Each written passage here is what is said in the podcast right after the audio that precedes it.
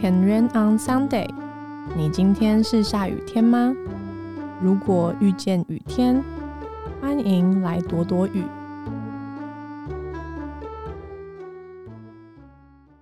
안녕하세 요， 这里是 Weekend Radio，我是 Sarah。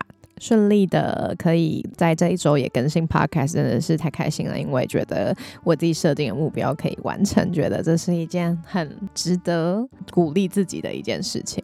今天呢，就是想来跟大家分享关于设定目标这件事。其实我周围蛮多朋友蛮常给我的回应，就是他们不晓得我是怎么样时间运用的，因为他们觉得我好像可以做蛮多事情的。我觉得我可以跟大家分享，就是我自己在安排时间上 的一些我自己会有的习惯，给大家做参考。我记得我小的时候其实蛮常被回应的点，就是我是一个很迷糊、很粗心，然后忘东忘西，然后最主要的就是三分钟热度。所以对比现在的我，常常会被一些人肯定说每一天都剖文，或者是我可以好像固定的去做好一些事情。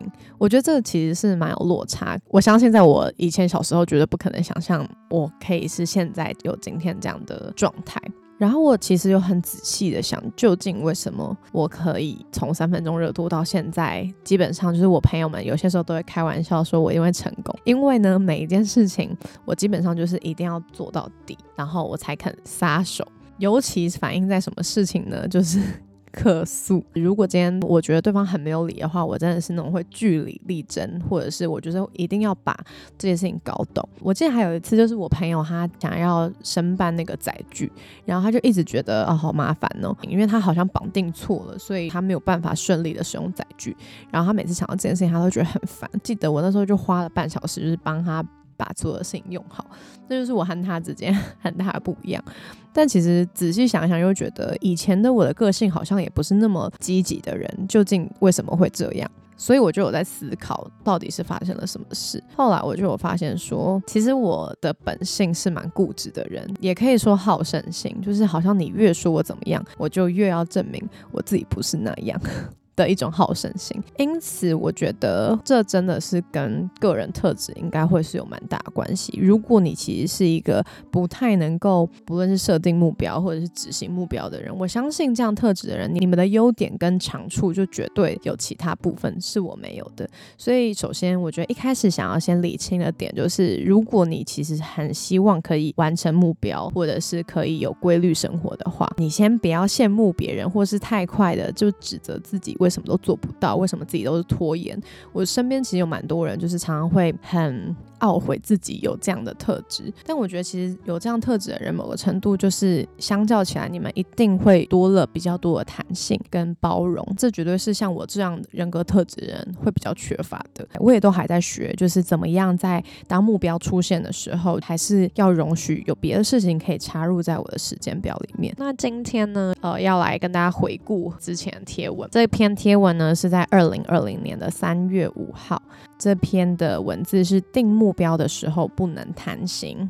多数的人都会希望自己有一些好的，不论是成就，或者是我们总会希望自己可以变得更好嘛，不就不会每一年都好像会，不论是有没有公开讲，或者自己在心里面默默许下一些所谓的新年新希望，或者是曾经你可能有想过你想要改变什么样的习惯，或者你想要建立什么样的习惯，我们都有曾经这样付出过心力时间的机会，但往往很多时候我们不一定可以坚持到底。我觉得坚持到底的这个件事情，诚如刚刚所说的一样，就是有好有坏。好的点就是，对，你可以看到有件事情，它可以有好的结果。当事情完成的时候，必须得说，我心里面是快乐的。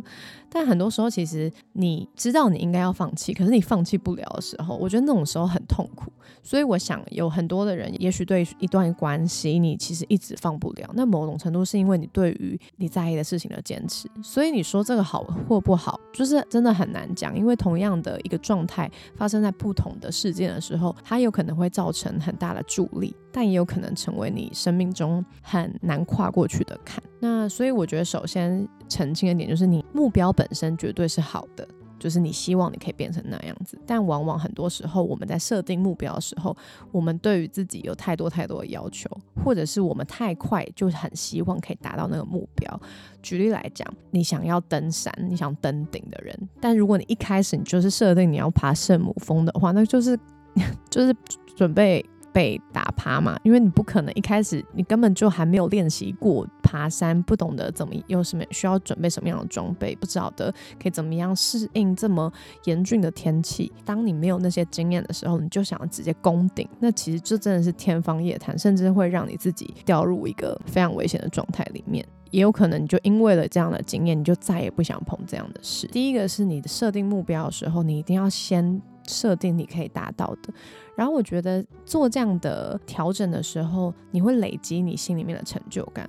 不得不说，我觉得每一个人都很需要成就感，你会很需要看到你的付出是有回应的，这样你才有可能持之以恒的去做。所以不要一开始就设定一个太远的目标。那我再拿另外一个例子好了，就是减肥这件事情，我可能不止一次有在公开场合分享过，就是我是减重二十二公斤嘛。我先声明，就是我怕有些人不晓得，但就是呢，我在减肥的过程中，我是没有吃任何的减肥药，大概花了应该有半年到八个月的时间吧左右，然后反正就是渐渐就是有。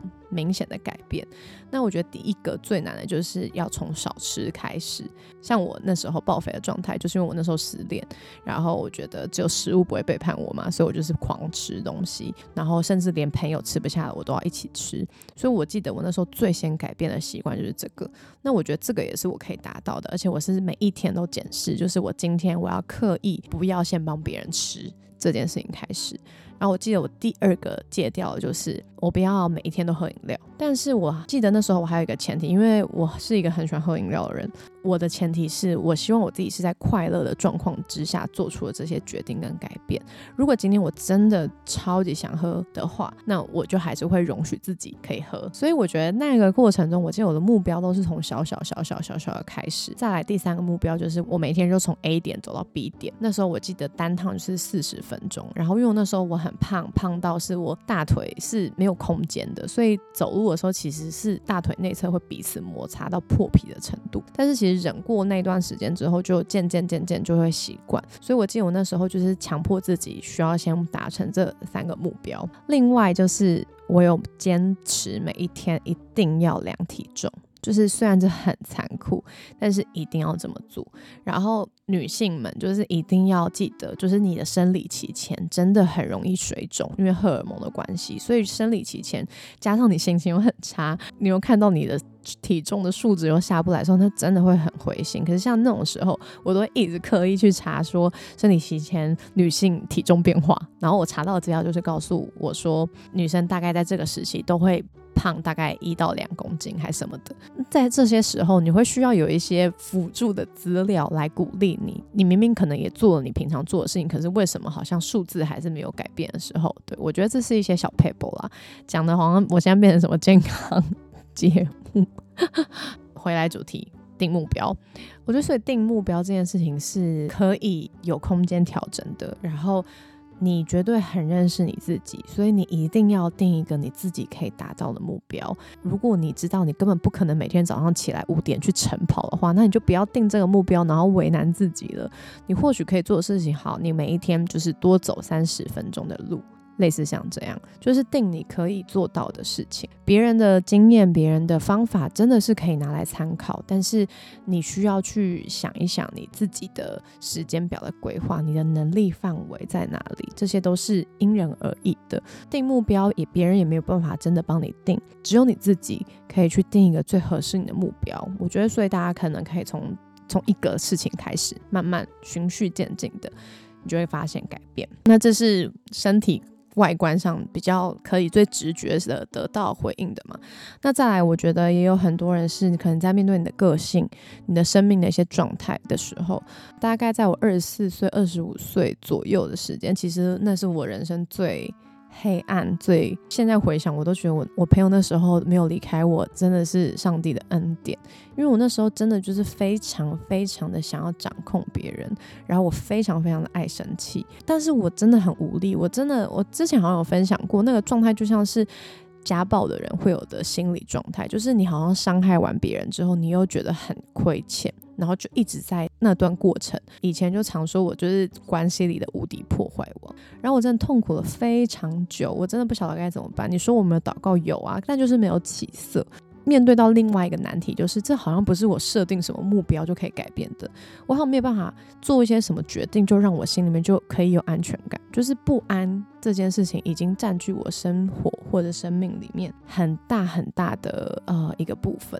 我只记得我那时候设定了一个目标，就是我希望上帝可以改变我。我要把这件事情放在我的祷告里面，然后我不晓得上帝会用什么方法，所以我就常常有把这件事情就是放在祷告里面，求上帝改变我。然后我觉得上帝很幽默，就是我之前有听过一个分享嘛，就是如果你和上帝求谦卑，他不会把谦卑给你，而是他可能会让你惊艳到很多你可能会骄傲的时刻，来来磨塑你的谦卑。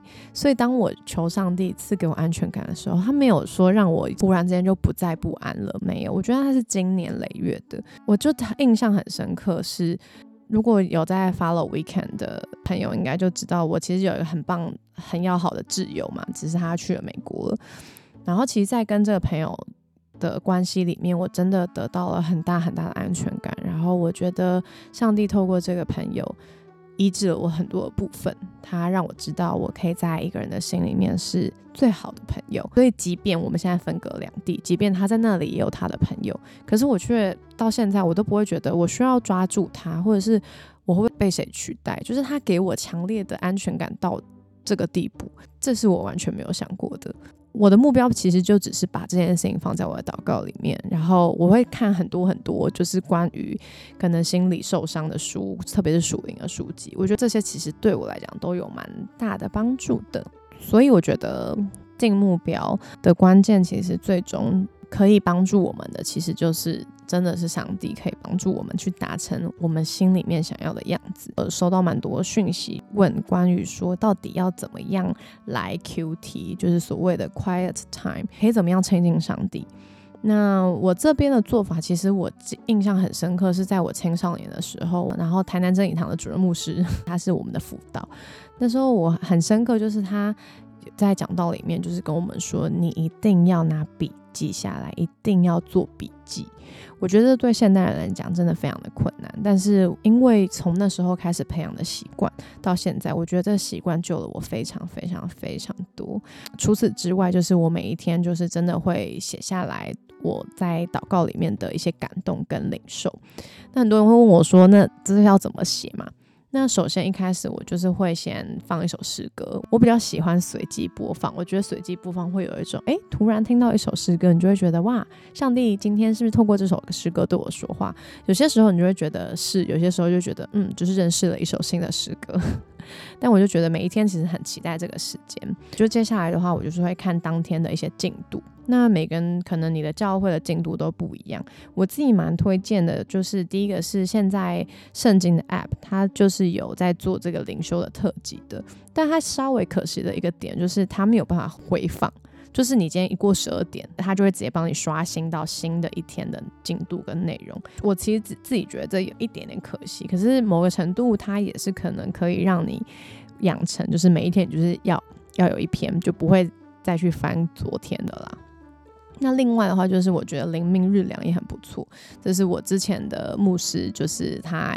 推荐给我们的教材，然后它每一天都会有一段经文，然后一个小故事，就是蛮适合你是需要有一些引导的话，这两个教材都很不错。或者是就是一般的圣经进度，就是你可能大量读圣经的时候，你看到了感动，或者是可能每个教会有每个教会不一样的进度，因人而异。那我的做法就是我都会先读过，然后就会安静祷告一下，然后我会把我看到的东西就是把它写下来。然后或者在祷告里面的感动写下来，那很多人就会问说，怎么知道那是上帝的声音还是自己的声音呢？呃，我记得以前玩过一个游戏，就是在门外，然后一个人可能说一句话，那假设今天那个人是 maybe 好周杰伦好了，好，你可能就会可以很知道说，哦，这是周杰伦，为什么？因为你常听他的声音，你会知道那是周杰伦。可是如果今天他是放一个。你根本不晓得他是谁的声音。比方说，我想看最近好，比方说隋唐的老公好了，因为他最近因为可能新闻蛮常出现的。假设今天隋唐的老公在门外讲一句话，你可能无法辨认出来这是谁，因为他不常在荧幕面前出现嘛，所以你不会认得他的声音。所以其实关于认得神的声音这件事情是需要培养出来的。当你越来越久。越来越多次的时候，你就会知道，那其实不是你自己的声音，而是那是上帝感动你的。有些时候，我就会把那个感动写下来，然后再去查验。当然，也有可能会搞错的时候，因为啊，我们每个人就是有可能出错嘛。也想要鼓励很多人，其实你们是想要写的话，不用写到整页没关系，可以用别的东西把它贴住。如果你觉得你就是想要看满版的东西的话，但我有些时候我就会特别写下今天感恩的事情有哪一些事情，然后用这些事情来填满剩下的空格。好，如果你是在意有没有满版的话，那如果你不在意的人，那就也没关系，就是关键就是写，不在乎写多写少，就是写就对了。对，所以这就是我自己在 Q T 上面的一些方法。那也希望可以真的帮助到有想要这么做的人。所以今天林林总总呢，就是分享了蛮多的。特别现在其实二月嘛，哇，好快，就是二零二三年，竟然已经二月了，真不敢相信。这毕竟就是一个开始，所以不要太快放弃。你还是可以有机会重新设定的目标，调整的目标，可以去修正你的目标，然后可以开始去做你可以做到的地方。那所以我们就来祷告喽，亲爱的耶稣。我觉得你是非常非常有目标的上帝，你很清楚知道自己要做什么，然后你就会去做。我们求你将你这样的属性跟能力放在我们每一个听众的心里面。我们有想要完成的事情，但我们不一定有能力，或者我们不一定可以按照时间表进行。求你帮助我们当中有一些人，如果是比较会拖延的话，求你给他们恩典，让他们惊艳到你真的要带领他们，可以过一个有效率的生活，让他们从一些很简单的目标开始定定开始，然后让他们可以从里面有成就感。就我也为当中有一些人，他们的目标是跟生命有关的。